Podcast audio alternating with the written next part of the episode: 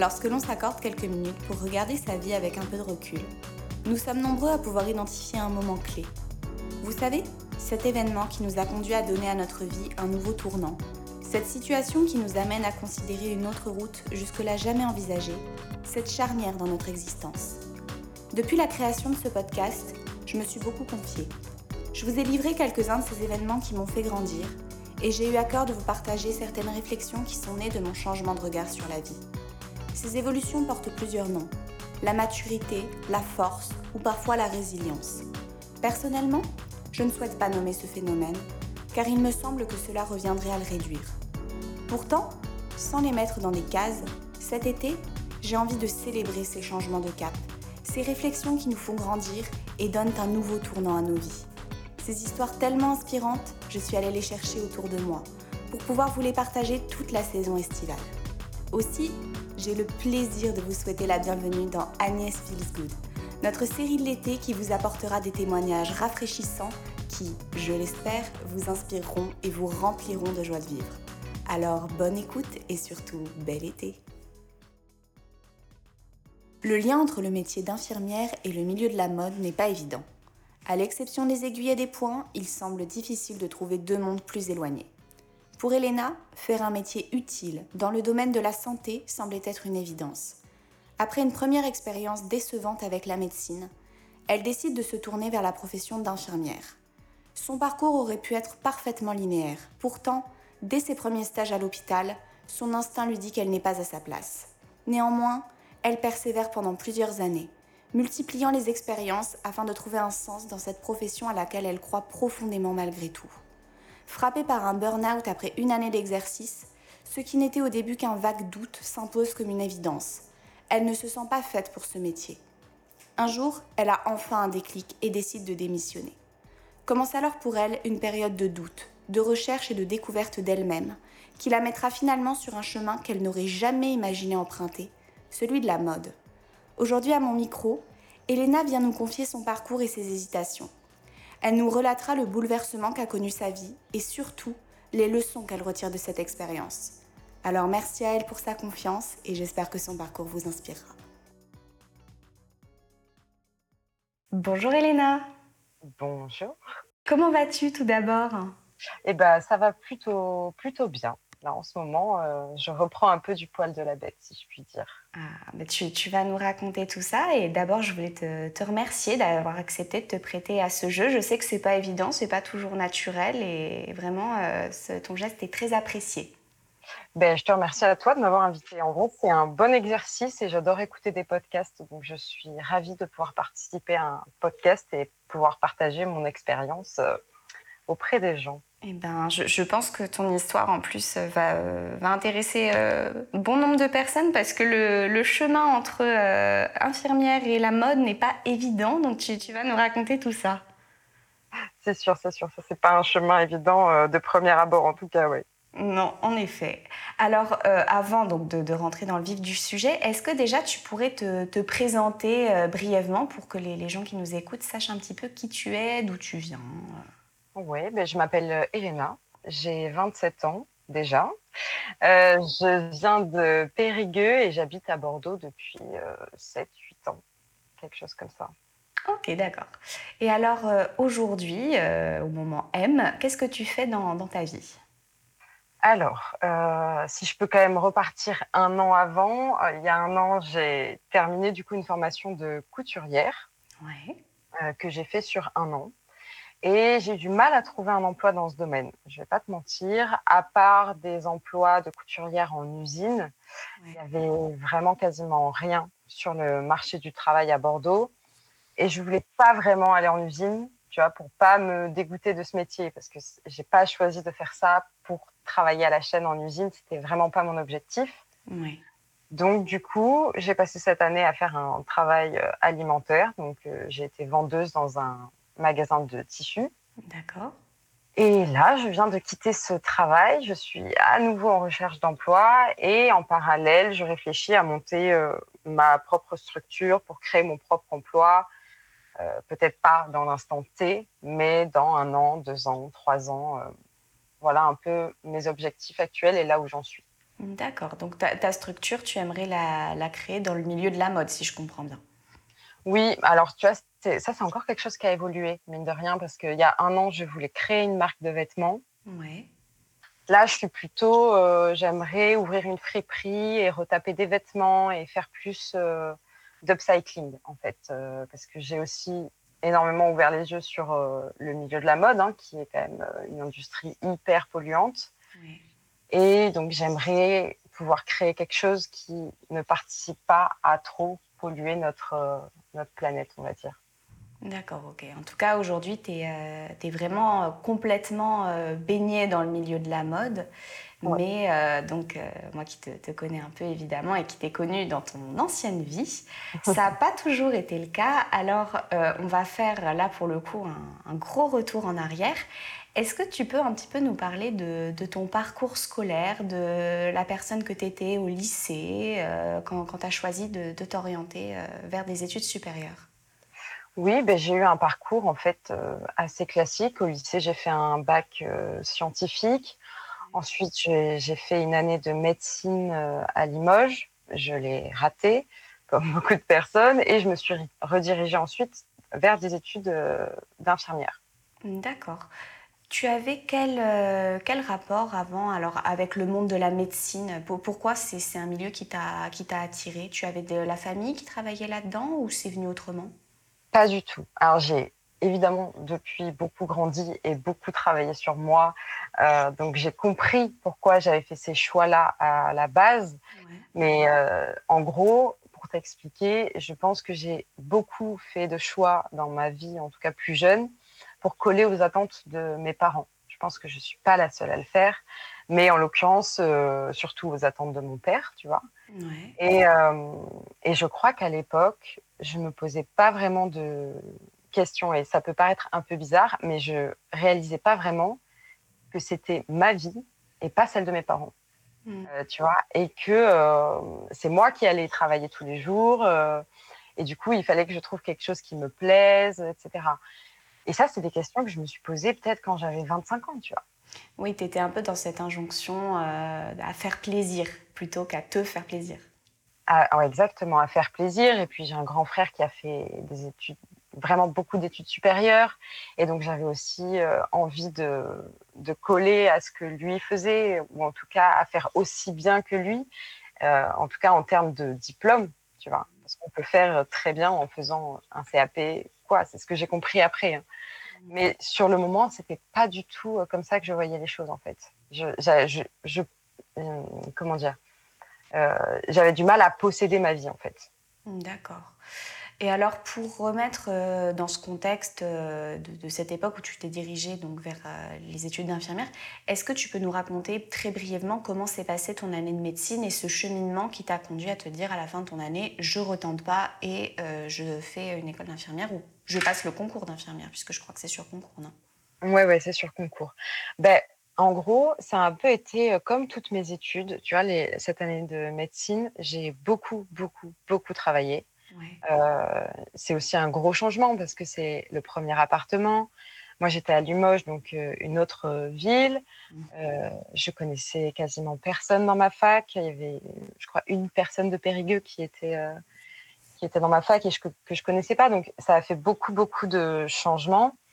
Et, et je crois que j'ai eu du mal à mettre de la distance et aussi à me dire, euh, finalement, travailler, euh, je sais pas, 10, 12 heures euh, par jour euh, sur des cours qui sont très théoriques, c'est pas forcément hyper bénéfique. En tout cas, c'est important de garder du temps mmh. pour faire autre chose à côté. Et, comme ça, après, on retourne au travail et, notre cerveau, il est plus à même d'encaisser tout ce qu'il y a à apprendre. Euh, et je crois que ça a un peu été mon erreur en médecine et aussi parce que finalement, toutes mes études, ça a été un peu ça. Je travaillais beaucoup et j'avais pas du tout des résultats à la hauteur du travail que je fournissais. Parce que finalement, j'étais pas très scolaire, c'était pas trop mon truc.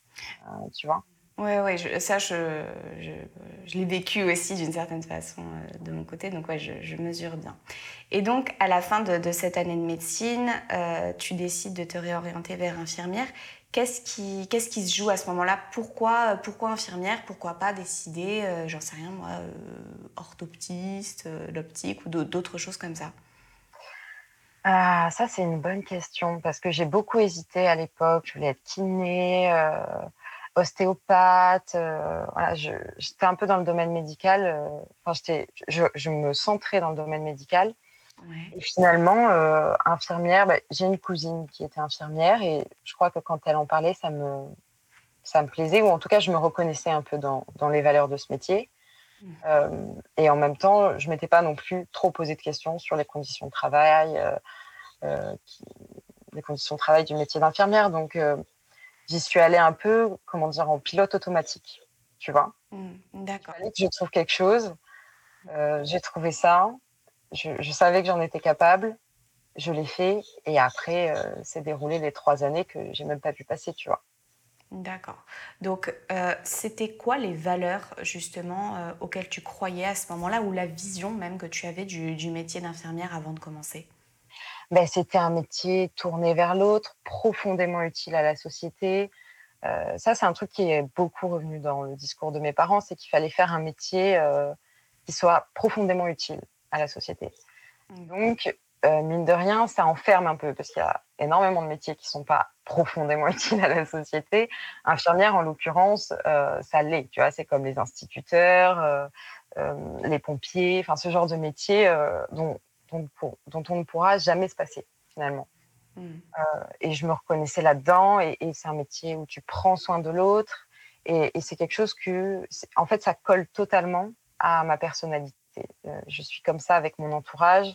Euh, j'essaye de, prendre soin d'eux. Et, je me suis dit, bah, si je suis comme ça dans la vie, euh, peut-être que je peux en faire une profession. D'accord, ça, ça, résonnait avec tes valeurs et tu avais l'impression d'avoir trouvé ton truc au moment où tu t'es orienté vers ça. Tout à fait. D'accord. Et alors après, donc tu, as, si j'ai bien compris, très vite déchanté. Qu'est-ce qui s'est passé quand tu es rentrée? Donc, tu as, eu le concours tout de suite? Comment ça s'est passé pour rentrer à l'école? Ouais, ben, j'ai préparé le concours euh, pendant, euh, ben, pendant les neuf mois, enfin huit mois. Après. Ok. J'ai eu le concours tout de suite. Je l'ai eu dans plusieurs villes. J'ai eu le choix. J'ai eu de la chance quand même pour ça. Et, euh, et j'ai fait mes trois ans. J'ai quand même assez vite voulu arrêter. Euh, parce que je sentais bien qu'il y avait quelque chose qui, où j'allais pas durer longtemps. Mais ça, ça a été impossible pour mes parents à accepter parce que c'est comme euh, tu commences ton assiette, tu l'as fini. Bah, c'est pareil pour les études, tu vois. Oui, je, vois bien. C'est à quel moment, quand tu dis assez vite, c'est au bout de six mois ou c'est au bout d'un an Au bout de un an, je dirais, après avoir fait euh, deux, trois stages. Donc, ouais, je pense que fin de première année, début de deuxième année, déjà, je ne voulais plus faire ça. Mmh. Et ça n'a pas été possible. Ben, il y a une contrainte financière en fait qui est inhérente euh, aux étudiants. Euh, c'est mes parents, j'ai de la chance, mes parents m'ont payé mes études, mais en l'occurrence, euh, du coup, tu te retrouves dépendant, mine de rien, oui. de ça.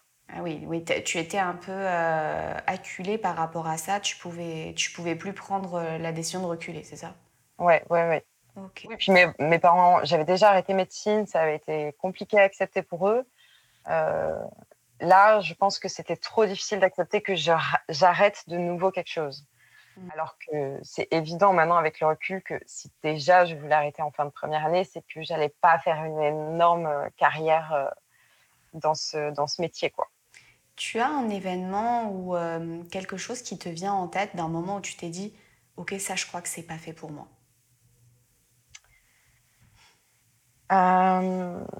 Je dirais que c'est les stages. Les stages qui sont assez compliqués quand tu es étudiant infirmier parce que finalement, tu es un peu le, es un peu le couteau suisse. Hein. On le sait, il manque de personnel à l'hôpital. Donc, toi, tu es un peu là pour euh, combler les, les trous et puis tu vois bien l'ambiance qui règne euh, dans les services. Et tu vois aussi la, la fatigue, en fait, euh, chez des infirmières qui sont parfois très jeunes, qui ont peut-être 30 ans et qui font ce métier depuis 5 ans, 7 ans. Et, tu vois une fatigue vraiment qui est présente, pas qu'une fatigue physique, une fatigue du, du métier. Hmm. Et moi, j'avais vraiment peur de devenir euh, comme ces personnes et être fatiguée et moins bien faire mon travail. Et, euh, et puis voilà, c'est quelque chose qui est épuisant, c'est pas si bien rémunéré que ça. En tout cas, moi, je pense pas à la hauteur du, travail que tu dois fournir. Oui, ça, c'est évident même. Donc, euh, en fait, ça se comprend parce que moi, je pense que très sincèrement, c'est un métier que j'aurais pu continuer d'exercer probablement pas toute ma vie, mais en tout cas un peu plus longtemps que ce que j'ai fait, si c'était mieux considéré par la société. Et ça, ça passe aussi par le salaire. On peut dire ce qu'on veut. Euh, le salaire, c'est quand même euh, quelque chose qu'on mérite, on travaille pour ça. Et quand tu as l'impression que ton salaire n'est pas du tout à la hauteur du travail que tu fournis, euh, c'est moi je trouve ça difficile psychologiquement de se dire bah, je fais tout ça et finalement il n'y a pas vraiment de retour. Mmh. Oui, tout à fait. C'est-à-dire qu'en fait, si je comprends bien, au bout d'un an, euh, tu vois les conditions de travail et l'usure sur les gens un peu plus âgés, plus ce manque de considération générale, tu te dis en fait, je pourrais pas tenir là-dedans, c'est ça? Ouais, ouais, ouais, tout à fait. Et donc tes parents finalement te disent ou te font comprendre que ce sera pas possible, il va falloir que tu continues. Ouais. Et dans quel état d'esprit tu es donc euh, après cette, euh, cette première année difficile?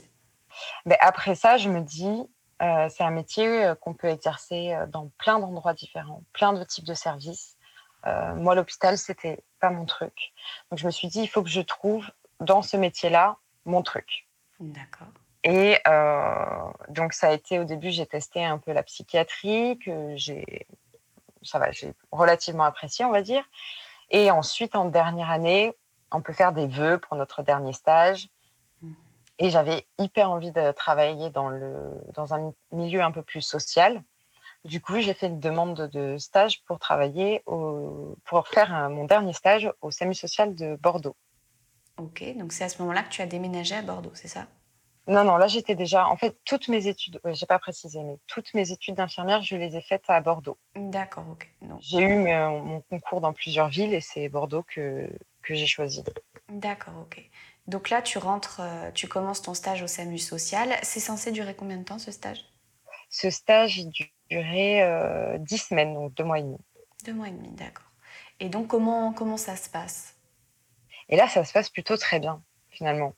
Euh, je découvre euh, déjà un autre milieu qui est le milieu social et pas de santé pure comme on peut le voir à l'hôpital.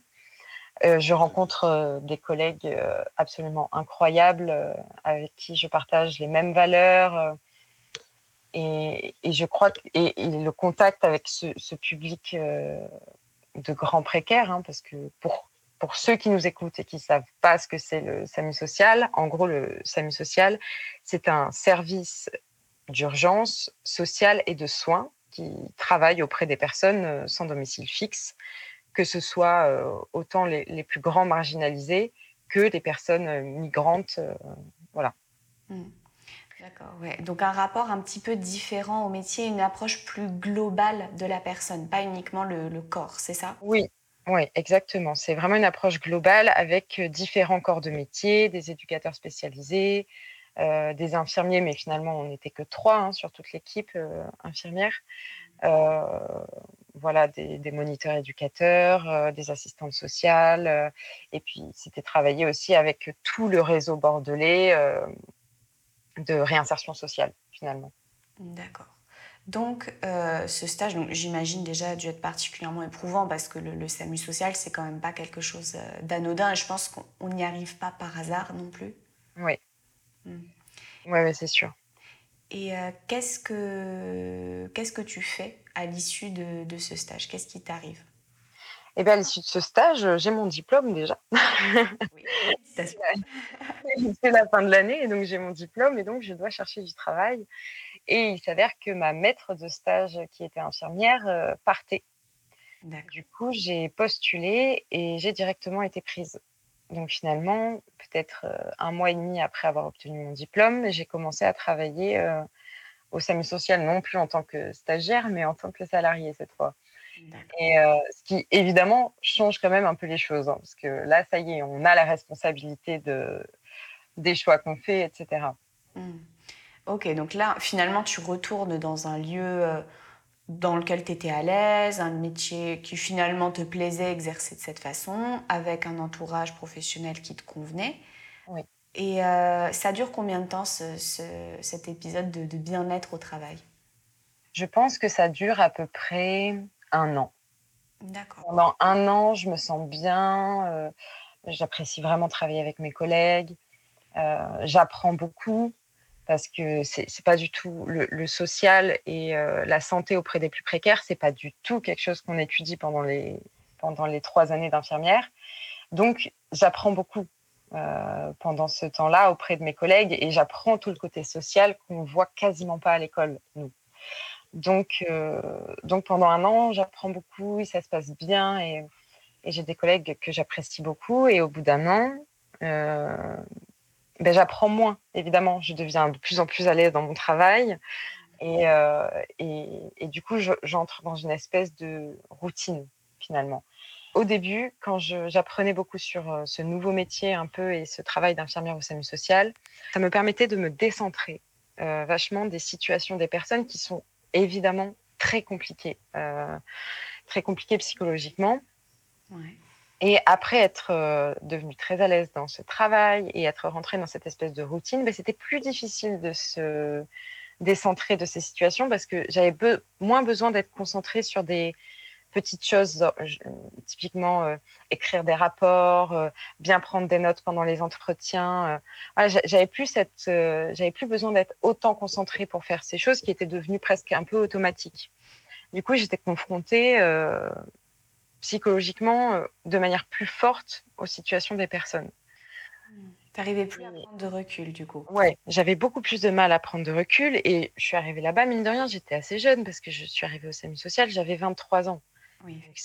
C'est quand même très jeune pour travailler auprès de grands précaires qui ont parfois 50 ans et qui vivent dans la rue depuis 20 ans. Et, mmh. et, même m'imposer auprès d'eux, ça, a été quelque chose au début. Euh, et donc, je crois que, ouais, au bout d'un an, j'avais plus de mal à, à, prendre du recul. Et aussi, euh, moi, je, suis une personne qui aime beaucoup apprendre et je déteste la routine. Je sais qu'il y a beaucoup de personnes qui trouvent un confort dans la routine au travail. Moi, c'est plutôt l'inverse. Dès que ça devient un peu trop routinier et que j'apprends moins de choses, ben, ça me met dans un inconfort parce que j'ai l'impression de plus progresser. Oui, et puis d'une certaine façon aussi, ben, comme tu fais toujours la même chose, tu te rends compte aussi que tu t'ennuies. Il y, y a eu un moment cette notion d'ennui dans ton travail? D'ennui et de lassitude. Je dirais plutôt de la lassitude. D'accord.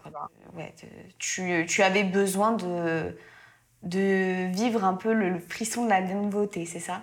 Ouais, ouais, ouais. Et puis, et puis tu, tu te mets à te poser des questions. Du coup, le travail devient une routine. Donc, euh, tu te lèves le matin et tu te dis, mais euh, est-ce que j'ai vraiment envie d'y aller? Hmm. euh, Qu'est-ce que, pourquoi aujourd'hui j'ai envie d'aller travailler? Qu'est-ce qui me, qu'est-ce qui m'anime, tu vois. Mm. Et, finalement, au bout de un an, un an et demi, bah, plus grand chose m'animait pour y aller. Et je pense que c'est pas un métier, et comme beaucoup de métiers, en fait, euh, c'est très difficile d'aller travailler quand tu as l'impression que plus rien ne t'anime euh, dans ce que tu fais. Et là, j'ai commencé à me poser des questions sur qui j'étais, etc. Et là, c'est tout un flot de questionnements qui est venu avec, évidemment. Ouais, donc là, finalement, euh, non seulement tu as eu ce, truc de mal-être au travail, mais finalement, ce mal-être au travail, ça a entraîné le, mal-être dans ta vie en général. Si je... Ah oui. Ok. Et alors, quelle décision tu, as pris? Qu'est-ce qui t'a conduit à, choisir de quitter ce travail? Ah, mais c'est ma santé, tout simplement. En fait, j'ai beaucoup tenu comme ça euh, pendant 6 euh, à 8 mois où où j'arrivais plus à dormir. Euh, tu vois, je dormais 4 heures par nuit et, au bout d'un moment, mon corps a lâché et j'ai littéralement fait un burn-out en fait. Donc, euh, mon corps m'a lâché et j'ai été en arrêt pendant euh, bien trois mois. Ok, alors juste, est-ce que tu peux nous en dire un petit peu plus? Parce que le, burn-out, c'est c'est une pathologie avec des, symptômes. Est-ce que tu accepterais de nous décrire rapidement ce que toi tu as vécu quand tu as eu ton burn-out? C'était je faisais des crises d'angoisse, je dormais très mal, enfin, voire euh, quasiment pas en fait. Euh, voilà, j'ai eu beaucoup de problèmes de peau qui sont arrivés parce que mes émotions elles ressortaient par euh, mes pores de la peau, tu vois. Et c'était tout un, j'avais beaucoup de migraines, j'avais plus envie de, de, rien faire sur mes repos, je faisais plus rien. Voilà, c'était, j'étais paralysée en fait. Et j'allais quand même travailler. Je ne sais pas comment, mais j'y allais. Je donnais tout au travail parce que c'est pas un travail que tu peux faire à moitié. Oui, ça, on imagine que tu le fais pas en pilote automatique. Euh, non, euh, non, non, quand même, c'est, il faut être là, quoi. C'est des situations qui demandent euh, une certaine rigueur, etc. Donc, je donnais tout au travail et, et je rentrais chez moi, j'étais exténuée. Hmm. J'étais exténuée, mais sans pouvoir dormir et sans arriver à me reposer. Donc, en fait, j'ai, j'ai engendré tout ça pendant des mois et des mois, et au bout d'un moment, euh, mon corps a dit euh, stop, mon cerveau a dit stop, et là, c'était juste impossible pour moi de me lever pour aller au travail. D'accord. Donc là, à ce moment-là, tu es arrêté pendant trois mois, c'est ça? Oui. Euh, est-ce que à ce moment-là, tu vois un médecin? Quelle, quelle, prise en charge tu as pour ta Eh bien, à ce moment-là, donc oui, je vois ma médecin généraliste toutes les semaines. D'accord. Euh, pour, pour faire un, point. À ce moment-là, c'est le confinement. Donc, euh, c'est compliqué pour tout le monde, tu vois. Euh, c'est compliqué pour trouver un psy aussi. donc, je commence les séances avec une psy et puis le confinement arrive et la psy me dit Je ne fais plus de séances. Super, très bien. Super. Donc, fait euh, un burn-out. oui, c'est ça. Mais moi, je... il y a le confinement, mais moi, je suis toujours en burn-out en fait. du coup, ben, euh, je me retrouve un peu toute seule dans mon appartement, tu vois. Et, euh, et je vais plus voir de psy et je vais quand même voir ma médecin qui, elle, continue de me voir. Mais, euh, mais finalement, je me retrouve un peu seule face à mes pensées. D'accord. et, et j'ai pas du tout de traitement anxiolytique ou quoi. Ça, c'est mon choix, mais je ne souhaitais pas à ce moment-là en prendre, en tout cas. D'accord. Donc, euh, c'est un peu comme ça que ça s'est déroulé. Et, euh, et au, bout de, au bout de trois mois euh, d'arrêt maladie, j'ai négocié avec mon employeur une rupture conventionnelle. Et donc, je me suis retrouvée au chômage, en fait. D'accord. Donc, à ce moment-là, tu, tu, commences cette période de, chômage. Comment tu l'appréhendes? Est-ce que tu te dis, je vais retrouver un emploi d'infirmière à l'hôpital Ou est-ce que tu te dis, là, je change de vie? Et je me suis dit euh, directement, là, je change de vie. En fait, euh, je crois que c'est pas pour moi. Ça fait longtemps que je le sais. Euh, et là, il faut que je trouve, il faut que je trouve moi quel est mon chemin finalement. Et donc, je me dis, là, j'ai du temps de, du temps de chômage que je vais mettre à profit pour tester des choses. Donc, euh, je me mets à faire des demandes de stage, à faire des interviews avec des professions. Et, voilà, ça, peut, ça pouvait être un peu euh, n'importe quoi. Honnêtement, j'allais voir même des potes de mes parents et je leur demandais ce qu'ils faisaient et je me mettais à leur poser des questions. Et voilà, j'avais plus du tout de limites. Finalement. Tu fais ça toute seule C'est de ta propre initiative ou tu as quelqu'un qui t'accompagne Je sais rien, un coach en orientation professionnelle pas du tout. Ouais, non, je fais ça de moi-même. Après, j'ai une conseillère pour l'emploi, hein, mais elle voit que je suis autonome, elle voit que je fais des que je fais des choses, que je m'active et que je demande des stages. Et c'est Pôle emploi hein, qui me permet d'obtenir mes stages. Donc, euh, elle voit que je suis active et du coup, euh, elle me laisse euh, être active finalement, vu que j'ai pas vraiment besoin de. À ce moment-là, j'ai pas l'impression, en tout cas, d'avoir besoin d'aide, à part de moi me poser des questions sur mais quels sont mes désirs? Et pas euh, répondre aux désirs des autres. Mais moi, quels sont mes désirs ouais. Ok, donc déjà, en fait, dans, ce qui ressort de ton discours, c'est que tu n'as pas mis tellement longtemps à te connecter à ce que tu voulais vraiment. T'as pas eu, j'ai l'impression en tout cas que tu n'as pas eu cette phase où tu t'es dit, mais en fait, je crois que j'aime pas ce que je fais. Tu savais déjà que tu n'aimais pas ce que tu, euh, ce que tu faisais et ça s'est imposé à toi. C'est ça? Ouais, c'est exactement ce qui s'est passé. Et sauf que la différence avec quand j'étais plus jeune, c'est que là, j'étais indépendante financièrement mm. euh, et que je n'avais plus de compte à rendre à personne. Du coup, euh, je me suis dit, voilà, j'ai du temps de chômage, je le mets à profit, je teste des trucs. Si je veux faire une formation, je me débrouillerai pour me la financer. Et, et voilà, mon, mon, seul objectif, c'était me reconnecter à mes propres désirs en faisant vraiment fi du reste, quoi. Ok, une démarche euh, hyper, euh, hyper courageuse, je trouve. Et alors, euh, vas-y, fais-nous un peu rêver. Qu'est-ce que, qu'est-ce que tu testes? Qu'est-ce qui te passe par la tête à ce moment-là? Il me passe, il me passe par la tête l'esthétique. Je repense aussi à quand je voulais être kiné. en fait, je suis vraiment repartie dans l'enfance et je me suis posé les questions. quand j'étais enfant, qu'est-ce qui me faisait vibrer? Quelles étaient mes passions quand j'étais enfant ou adolescente hein? Et du coup, je me mets à faire des activités manuelles parce que finalement, j'ai toujours été très manuelle quand j'étais gamine. Euh, et donc, je me mets à tester euh, euh, le dessin, à la création de bijoux, à faire du macramé, faire du tricot et faire de la couture, évidemment. Et, et ça, c'est quelque chose qui était très prenant quand j'étais enfant slash adolescente. Et du coup, je décide de m'acheter une machine à coudre. Et là, c'est un peu, euh, un peu la révélation finalement. Et ça me saute, euh, ça me saute presque aux yeux en fait. Ok, ça t'arrive comme ça. Euh, déjà, quand tu étais petite, c'était quoi? Tu faisais des robes à tes poupées euh, Je faisais des. Alors, quand j'étais vraiment enfant, oui, je faisais des robes à mes, à mes poupées avec une agrafeuse. Tu vois, c'était vraiment euh, rudimentaire. Et après, au lycée, je cousais des costumes, tu sais, pour les, les 100 jours avant le bac. pour le carnaval, je faisais moi-même mes costumes. Ouais, donc tu avais déjà ce truc, ouais, clairement il y avait ce truc et j'adorais euh, j'adorais la mode, j'adorais bien m'habiller pour aller au lycée. Euh, donc oui, c'était déjà présent et c'est quelque chose euh, que, que ma mère adorait aussi. Donc, donc finalement, c'est un truc un peu qu'on a, qu'on a partagé.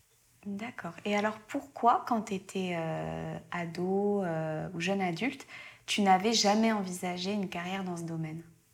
Parce que j'étais trop enfermée dans il faut que je fasse un métier utile. D'accord, tu avais l'impression que ce n'était pas utile Ben oui, quelque part, en tout cas profondément utile euh, à la société, je ne sais pas, tu vois. Mm. Euh, encore aujourd'hui, je ne sais pas, c'est du quelque chose en plus, tu vois. Mm. Et, euh, et, du coup, c'était même pas pensable pour moi. le travail, c'était pas forcément quelque chose qui devait te plaire à fond, quoi. D'accord, il y avait vraiment cette notion d'utilité. Et donc finalement, là, on, revient à il y a quelques années. Donc là, tu es avec ta machine à coudre et tu as ce, truc qui te saute, euh, saute aux yeux. Tu veux faire ça. Comment, comment ça se passe après? Eh bien, je fais un stage déjà, euh, j'apprécie beaucoup. Je me replonge aussi un peu dans ce milieu-là de la mode et euh, que j'avais un peu laissé de côté hein, pendant mes études d'infirmière. C'est quelque chose que j'avais complètement euh, un peu occulté, on va dire. Ouais, alors juste, tu fais un stage où? Je fais un stage dans une, euh, dans une association qui a fermé depuis malheureusement. Ça s'appelait Sous Hélène euh, à Bègle, juste à côté de Bordeaux. voilà, c'était une association où les gens pouvaient venir prendre des cours de couture. ils faisaient aussi de l'impression textile. ils faisaient aussi de la broderie c'était quelque chose, euh, c'était une association pour, euh, pour soit des petites entreprises qui venaient euh, faire imprimer leurs t-shirts ou venir faire broder leurs t-shirts, soit des particuliers qui venaient prendre des cours. Mmh. Voilà, du coup, j'ai commencé un peu comme ça. Et, et, surtout, ce stage m'a permis de rencontrer des personnes qui faisaient de la couture, personnes qu'il n'y avait pas dans mon entourage à ce moment-là. Euh, et, du coup, je, me rends compte que, euh, que j'adore ça et que j'adore créer et que j'adore les vêtements et que euh, moi, c'est, pour moi, c'est un moyen d'exprimer ma personnalité. Ça a toujours un peu été le cas. Et, et en fait, c'est quelque chose qui est important pour moi, de la manière dont, je m'habille et tout. C'est, quelque chose qui me tient à cœur. Est-ce que à ce moment-là, tu as une idée précise de métier en tête? Est-ce que tu veux devenir designer, par exemple à ce moment-là, je suis, j'ai plus envie de devenir designer ou styliste, mais j'ai pas forcément ni le temps ni les moyens de me financer euh, ce genre de formation. Les écoles de mode en France, euh, c'est sur euh, minimum trois ans et c'est des écoles qui sont privées, donc c'est relativement, relativement onéreux. Donc, j'essaye de me trouver une autre porte d'entrée, quelque chose qui est finançable euh, par mon compte formation et finançable éventuellement par Pôle emploi. Et je tombe sur euh, une école de, couture à Bordeaux qui est plutôt bien réputée. C'est pour les gens en reconversion, donc je ne me retrouve pas non plus avec euh, des adolescents de 15 ans, tu vois, c'est quelque chose que j'avais pas non plus tellement envie. Et, et c'est une formation sur, sur neuf mois.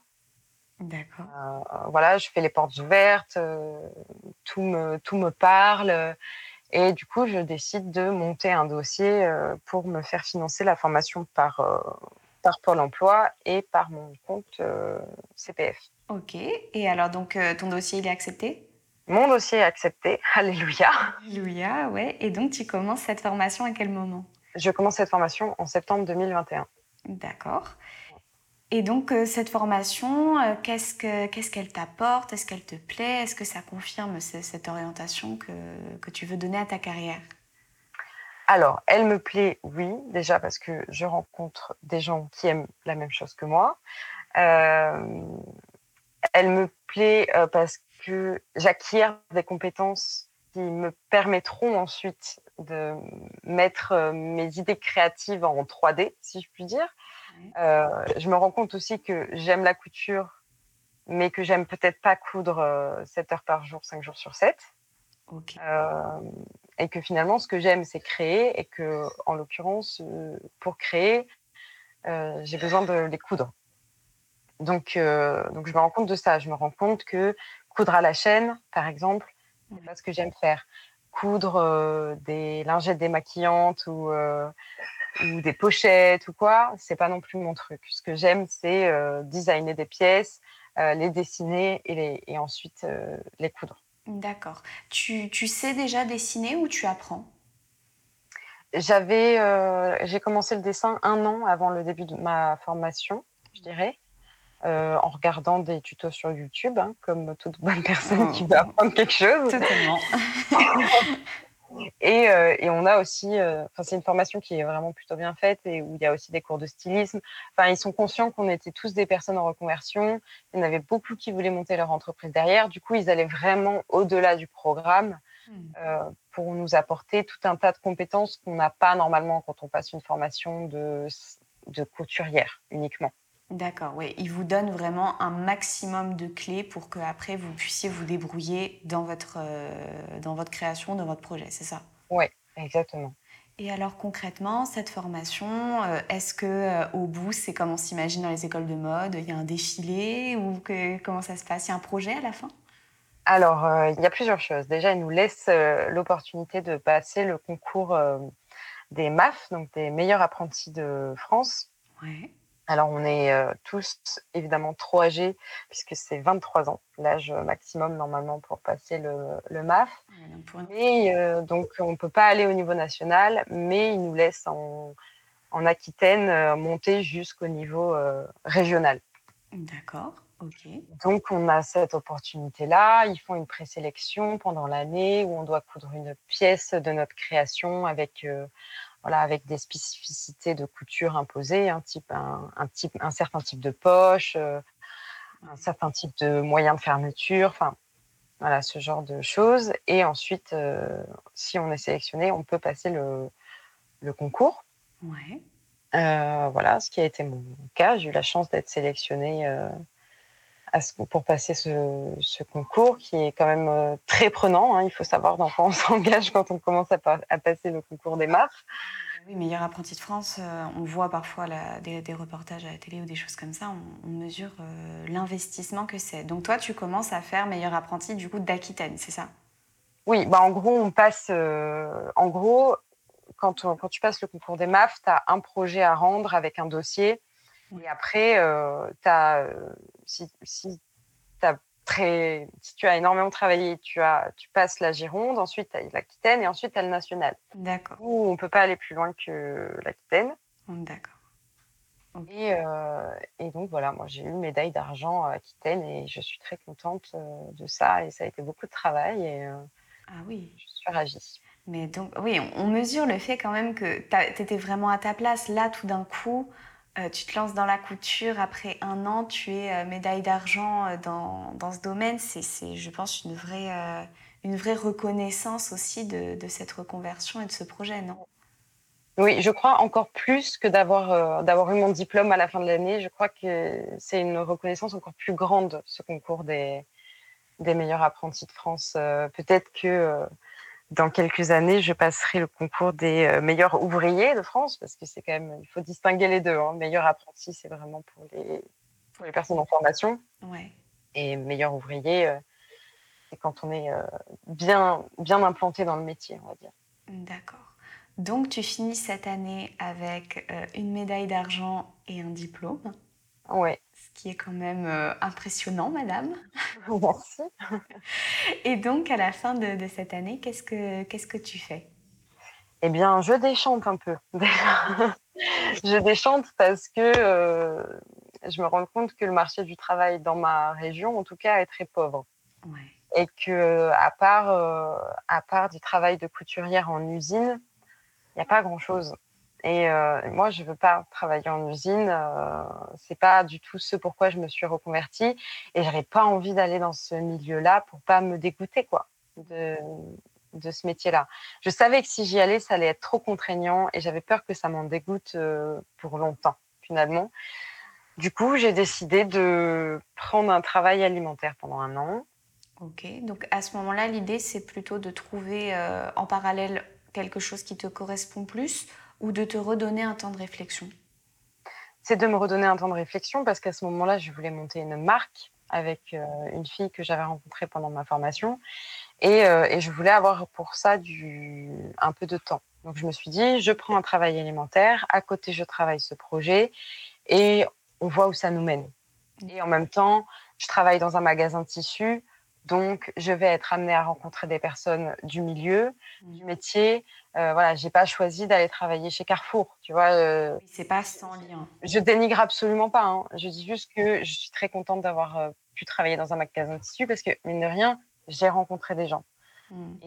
et, des gens qui cherchent des cours, qui cherchent à prendre des cours, voilà, ce genre de choses. Donc, je me suis dit, ben, c'est parfait. C'est quand même un travail alimentaire parce qu'évidemment que j'ai pas fait cette formation pour être vendeuse dans un magasin de Mais au moins, ça me permet de rencontrer des gens, de travailler mon projet à côté et, euh, et, de gagner de l'argent pour vivre. Hein. Bah oui, non, tout à fait. Tu n'envisages pas à ce moment-là, par exemple, je ne sais pas, de monter à Paris pour, euh, pour pouvoir euh, avoir un travail un peu plus adapté à tes compétences? J'envisage, oui, c'est sûr.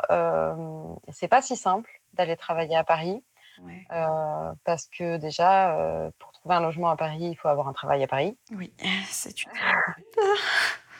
et ça, c'est toujours quand même quelque chose d'assez problématique, hein, et que euh, couturière, c'est pas un métier qui, euh, qui gagne énormément d'argent. Mmh. Euh, donc, donc c'est quelque chose que j'envisage peut-être plus maintenant qu'il y a un an, où, où j'avais ce projet de marque avec avec cette fille et où ça, ça me maintenait un peu finalement à Bordeaux. Aujourd'hui, c'est vrai qu'il y a moins de choses qui me maintiennent à Bordeaux et donc euh, oui, c'est quelque chose que j'envisage parce que voilà, euh, Paris, il y a du travail, Bordeaux, euh, il y en a très peu. Ok. Et donc, on, le, on, le, comprend hein, dans, dans, ton discours, ce projet, il a évolué. Qu'est-ce qui s'est passé justement pour, pour ce projet? Alors, on a, on a commencé à travailler sur ce projet en septembre on en, avait, on en avait commencé à en parler peut-être trois mois avant. Euh, et voilà, pour. Euh, il y, a, eu. Ça a été. Euh, comment dire Ça a été très instructif. J'ai appris énormément de choses sur l'entrepreneuriat. j'ai aussi. on s'est aussi mis beaucoup de contraintes éthiques. C'est très difficile de faire une marque qui est rentable et qui est parfaitement éthique et qui respecte euh, toutes les valeurs que j'ai envie qu'elle respecte. Et, euh, je crois que j'ai aussi euh, un peu réalisé que ça allait être difficile d'en faire une entreprise vraiment rentable si je voulais pas faire produire de tissus, faire produire en France et prendre que des tissus qui existent déjà. Donc des tissus qui existent déjà, c'est des tissus que des fois tu achètes, il y a très peu sur le rouleau et du coup tu peux faire 3, 4, peut-être 10 modèles, mais du coup, à chaque modèle, il faut reprendre des photos et il faut refaire la, com et, et, tout ça, c'est très prenant et il y a beaucoup, plein de marques qui le font, certaines qui s'en sortent, d'autres moins. Euh, donc euh, ça, plus euh, quelques divergences, je pense, d'opinion et, et de vision de la marque, ont fait qu'on a décidé d'arrêter et en très bon terme. Hein, et ça a été très formateur finalement. D'accord. Mmh. D'avoir essayé de créer cette entreprise. Oui, tu avais une vision un peu trop utopiste de, de la mode et de ce que tu voulais faire, c'est ça? Totalement, trop utopiste et avec tellement de valeurs et tellement de contraintes que euh, c'était compliqué de tout respecter et de pouvoir à un moment quand même gagner sa vie avec, euh, avec ça. C'est quand même l'objectif. c'est toujours, euh, ça du boulot. Et donc au final, qu'est-ce qui qu'est-ce qui t'a fait évoluer vers ce projet d'upcycling là dont tu parlais au début? Alors j'ai plusieurs projets quand même. ça j'ai toujours ça en tête parce que j'adore les vêtements de seconde main. Y a, je m'habille uniquement en vêtements, euh, enfin, quasiment uniquement en vêtements de seconde main. Euh, je suis passionnée de mode vintage. C'est quelque chose qui me, qui me parle depuis, depuis longtemps. Et, euh, et j'aime beaucoup transformer des vêtements. J'aime aussi créer à partir de rien, mais j'aime bien me mettre des contraintes de vêtements déjà existants et d'avoir plusieurs pièces et de me dire, bon, bah, avec ces pièces-là, qu'est-ce que je peux créer qui va être unique finalement? C'est ce que j'aime moi dans la seconde main, c'est que quand j'achète un vêtement de seconde main, je suis quasiment sûre de ne pas croiser quelqu'un euh, dans la rue avec. Il y a quand même assez peu de chance, à la différence de la fast fashion où là tu peux euh, croiser la moitié de Bordeaux avec la même robe qui vient de chez Zara. Quoi. oui, effectivement, c'est un risque. Ok, ouais, donc tu as, ce rapport un peu euh, unique avec, avec le, vêtement et la mode. Oui, et puis c'est des matériaux, à l'époque, ils utilisaient des matériaux de bien meilleure qualité. Euh, il y a quelque chose de quand même beaucoup plus éthique. Hein. Ça ne fait pas travailler les Ouïghours. Euh, voilà, il y a quelque chose autour de ça qui, euh, qui, moi, me révolte un peu autour de l'industrie de la mode. Oui. Et donc, j'ai ce projet-là. Mais j'ai aussi d'autres projets, puisque depuis, j'ai, voilà, aujourd'hui, je postule dans, plutôt dans des théâtres et pour le cinéma, pour être costumière, couturière. Euh, voilà, j'ai postulé là au Grand Théâtre de Bordeaux parce que j'ai rencontré la chef d'atelier dans ce magasin de tissus. Ouais. Ah oui, donc comme euh, quoi, n'étais pas par hasard. Exactement. Je l'ai rencontré en plus la dernière semaine de travail, donc tu vois, je pense que c'était un signe. Ah peut-être, oui, effectivement. Du coup, voilà, là je m'oriente vers ça parce que c'est de l'intermittence et que ça me va bien parce que ça me laisse aussi du temps pour euh, travailler mes projets à côté. Et, et, donc j'espère que je vais pouvoir travailler au Grand Théâtre ou dans un autre théâtre, peu importe. Mm.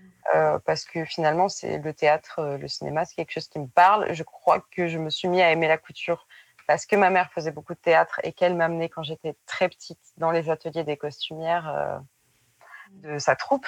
Ouais. Ah oui. Et du coup, c'est quelque chose qui vient de loin, ça aussi. Mais tu vois, c'est une branche que j'envisageais même pas il y a un an. Mm. Et, et, finalement, tout évolue tellement, en fait. Euh, je crois que c'est ça le, propre de la reconversion, c'est que là encore aujourd'hui, euh, je me dis pas je vais être couturière toute ma vie. Peut-être pas en fait. Peut-être que dans dix ans, euh, je serai lassée d'être couturière et je ferai autre chose. Et dans le fond, c'est pas grave. Ce qui importe, c'est de trouver ce qui t'anime et qu'est-ce que tu as envie de faire et qu'est-ce qui te donne envie de te lever le matin. Hmm. Est-ce que du coup aujourd'hui, tu dirais que tu es en paix avec ta vie professionnelle ou ta vision euh, de la vie professionnelle? Alors, non, parce que là, j'ai une situation quand même un peu précaire, on va pas se mentir, mais euh, je suis plus en paix avec moi-même, en tout cas. Euh, j'ai conscience que quand tu te reconvertis, tu prends des risques et tu n'as pas vraiment de certitude. Parce que je suis moins bien, je suis bien moins diplômée que quelqu'un qui est sorti à 18 ans, qui a fait une école de mode pendant 5 ans euh, et, voilà. Mais euh, j'ai aussi plein de compétences, j'ai aussi beaucoup de maturité. Je crois qu'il y a des compétences qui sont transférables dans tous les domaines. Et, euh, et aujourd'hui, je suis un peu plus au clair avec mes désirs. Donc ça, forcément, ça me laisse beaucoup plus en paix avec moi-même. Après, évidemment, il y a une précarité du travail qui fait que je ne suis pas totalement en paix non plus. Mmh. tu vois ouais, non, mais évidemment, il y a aussi les, les, contraintes de la, de la vie, la, la réalité. Oui. Mm. Et alors, euh, si maintenant tu, tu, prends un petit peu de recul sur euh, cette expérience, même si elle est, elle est, très récente encore, euh, si tu devais retirer une leçon de tout ça, qu'est-ce que ce serait? Hmm. Ben, En fait, c'est, tu vois, c'est ce que c'est ce que je t'ai dit, c'est que se reconvertir, c'est prendre des risques sans avoir de certitude. Aujourd'hui, je me suis formée, j'ai un diplôme de couturière, mais j'ai surtout plus de compétences finalement pour mettre à bien mes projets, etc. Et j'essaye de moins me mettre la pression, mmh. de me dire que voilà, c'est pas parce que je me suis reconvertie que je vais faire ça pendant tout, tout le reste de ma vie, et surtout qu'il est important que même si euh, euh, j'adore coudre, c'est important que je garde aussi des passions à côté, qui restent euh, à l'état de passion. Tu vois, pour moi, c'est chanter, c'est écrire. Peut-être que ce, sera la peinture dans six mois, je ne sais pas. Mais voilà, c'est important de garder des choses qui restent juste à l'état de passion et que tu n'as pas forcément envie de rentabiliser en métier, quoi. Mmh. Oui, bah ça, résonne euh, fort hein, ce que tu dis. J'ai fait récemment un épisode sur euh, mon rapport au travail et le fait que selon moi, il fallait pas être passionné par son travail, ou en tout cas pas mmh. trop, pour pouvoir continuer de, grandir dans d'autres domaines. Et ça, rejoint tout à fait euh, ce que tu es en train de dire. Et globalement, comment tu penses que cette, cette expérience de, reconversion, ce changement, bah, ça t'a fait évoluer justement? Eh ben ça, c'est pareil, c'est un peu ce que je t'ai dit. Je crois qu'aujourd'hui, je sais un peu plus qui je suis et quels sont mes désirs à l'instant T, même si c'est pas euh, clair comme de l'eau de roche. Mm. Euh, et j'ai compris aussi que en fait, euh, c'est le travail d'une vie de savoir qui on est. Et je suis quand même contente de m'être réveillée assez tôt et de ne pas être restée en pilote automatique dans une vie qui me rendait finalement pas tellement heureuse avant, tu vois. Et, et ça, ça ça vient d'un travail sur moi. Euh, euh, ça vient aussi par le fait que je vais voir une psy et que ça m'aide beaucoup à comprendre le mécanisme de fonctionnement et pourquoi j'ai fait tel choix à un moment donné. Et euh, pas culpabiliser aussi d'avoir fait des choix qui, qui ne correspondaient pas forcément parce que c'est ça un peu le cheminement de la vie. On fait des choix, on peut se rendre compte que finalement ça ne correspondait pas totalement. Et dans le fond, c'est pas très grave. Euh, ça nous a quand même, quoi qu'il arrive, même si euh, aujourd'hui je suis plus infirmière et que j'ai pas l'intention de, retravailler en tant que telle, ça m'a quand même apporté des choses, ça m'a fait rencontrer des gens et ça fait partie de mon cheminement. Et peut-être que euh, probablement qu'aujourd'hui j'en serais pas là si j'avais pas fait infirmière et que j'avais pas rencontré telle et telle personne. Donc voilà, c'est un peu relativiser mmh. et ne pas trop euh, culpabiliser sur les choix que, que j'ai pu faire avant qui finalement m'ont amené à être ce que je suis aujourd'hui et les choix actuels qui m'amèneront à être la personne que je suis plus tard. Voilà, c'est tout un chemin, la vie. non, mais c'est très, très courageux ton, ton discours et très. Euh, je pense que ça, ça fera réfléchir euh, beaucoup de monde. Merci Elena pour, euh, pour ce, ce, témoignage, de nous avoir fait confiance et de, de nous confier un petit peu de, de ton histoire. Merci à toi. C'est vraiment un plaisir de discuter autour de ce sujet. Eh ben, J'en suis enchantée. Pour moi aussi, plaisir totalement partagé. J'espère que de votre côté, c'est aussi un témoignage qui aura peut-être résonné chez vous et qui vous fera réfléchir ou tout simplement qui vous inspirera. Euh, si ça vous a plu, comme d'habitude, n'hésitez pas à me mettre un avis sur les réseaux sociaux et à partager pour euh, me faire gagner un petit peu en visibilité. De mon côté, il ne me reste plus qu'à vous souhaiter une très bonne semaine et je vous dis à très vite. Au revoir